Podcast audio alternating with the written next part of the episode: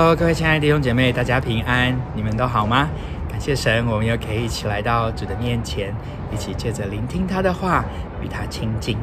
主啊，我们来到你的面前，主啊，我们何等的需要你。主啊，愿你今天也借着你的话，主啊，来做工在我们的生命当中。主啊，让我们看见你自己的伟大，你自己的奇妙，也看见我们何等需要你。主啊，愿你今天引导我们的心。主啊，也帮助我们更深的信靠你，仰望你。感谢祷告，是奉耶稣的名，阿门。好，我们活泼的生命的经文已经来到了创世纪第二十七章一到十四节。以撒年老，眼睛昏花，不能看见，就叫了他大儿子以扫来说：“我儿。”以扫说：“我在这里。”他说：“我如今老了，不知道哪一天死。现在拿你的器械，就是箭囊和弓，往田野去为我打猎。”照我所爱的做成美味，拿来给我吃，使我在未死之先给你祝福。以撒对他儿子以扫说话，利百加也听见了。以撒往田野去打猎，要得野味带来。利百加就对他儿子雅各说：“我听见你父亲对你哥哥以扫说，你去把野兽带来，做成美味给我吃，好，我好在未死之先，在耶和华面前给你祝福。”现在我儿，你要照着我所吩咐你的，听从我的话。你到羊群里去，给我拿两只肥山羊羔来，我便照你父亲所爱的，给他做成美味。你拿到你父亲那里给他吃，使他在未死之先给你祝福。雅各对他母亲利百加说：“我哥哥以扫浑身是有毛的，我身上是光滑的。倘若我父亲摸着我，必以我为欺哄人的。”我就遭咒诅，不得祝福。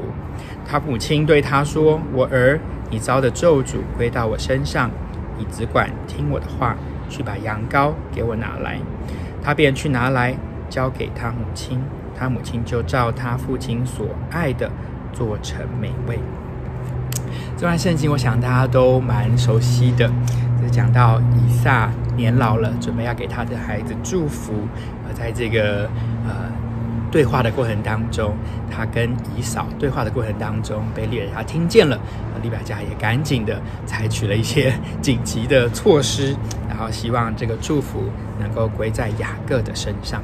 我们读完这段圣经，我们常常会有一个感觉是：哇，这个利百加和雅各做的真是太糟糕了，因为他们用欺骗的方式，而且还是一个精心策划的一个布局，好让。以撒被欺骗，以至于可以将祝福归到雅各。我们可能都会有这种感受，觉得哇，利百加想得非常的透彻，也呃计谋计规划的非常的精精密，呃，所以我们可能会对利百加可能有更负面的感受。然后，其实我们在这里呢，我们看经文以及看整卷创世纪，我们会发现，其实以撒也有很多的问题。怎么说呢？第一个，在二十六章最后呢，这边讲到以扫娶了外邦的女子赫人为妻，而这样子的状况，其实是以撒和利比加心里愁烦。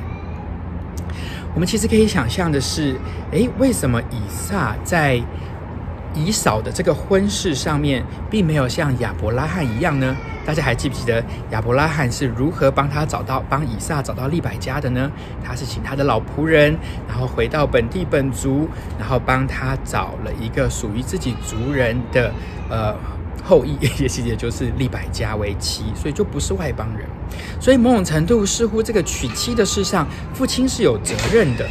然而，以撒为什么在这里并没有帮以扫把关，而允许他娶赫人为妻呢？那是不是指指着以撒其实在这个教养上，在呃维护这个家族对神的法则的这样子的一个遵从上有他的失职？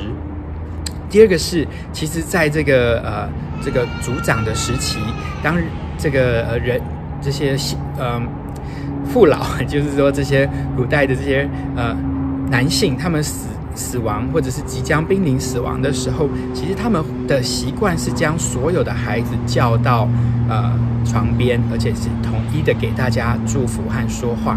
所以大家如果看到创世纪的最后，就会看到说，其实雅各在死临临终前，其实是对了每一个儿子都有说话，并且发了预言。可是在这边，以撒好像很刻意的只找了以扫，他没有找雅各，诶。在这里其实就是一件很奇怪的事，所以我们可以看到，其实以撒是有偏心的。在这个偏心当中，是什么原因使他偏心呢？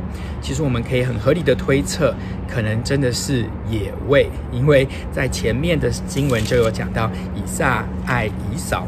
因为爱吃他的野味，所以会不会其实是以撒也轻看了他这个做父亲的职分，以至于他在给以扫祝福的时候，甚至他临前的临终前的这个祝福的时候，他刻意忽略了雅各呢？而我们也可以看到，其实以扫他自己也有很大的问题，因为在之前他已经为了红豆汤把他自己长子的名分卖了，所以我们看到以撒和以扫好像都为了肚腹，以至于可以把这个属灵的呃福分而放弃，所以这也是一个很有趣的一个对照，父亲和儿子有很大的类似。然后在这边呢，圣经也并没有说利百加和雅各这样子做就是对的，虽然耶和华曾经和雅。呃，利百加说，将来大的要服侍小的，但是并不代表利百加可以作恶以成善。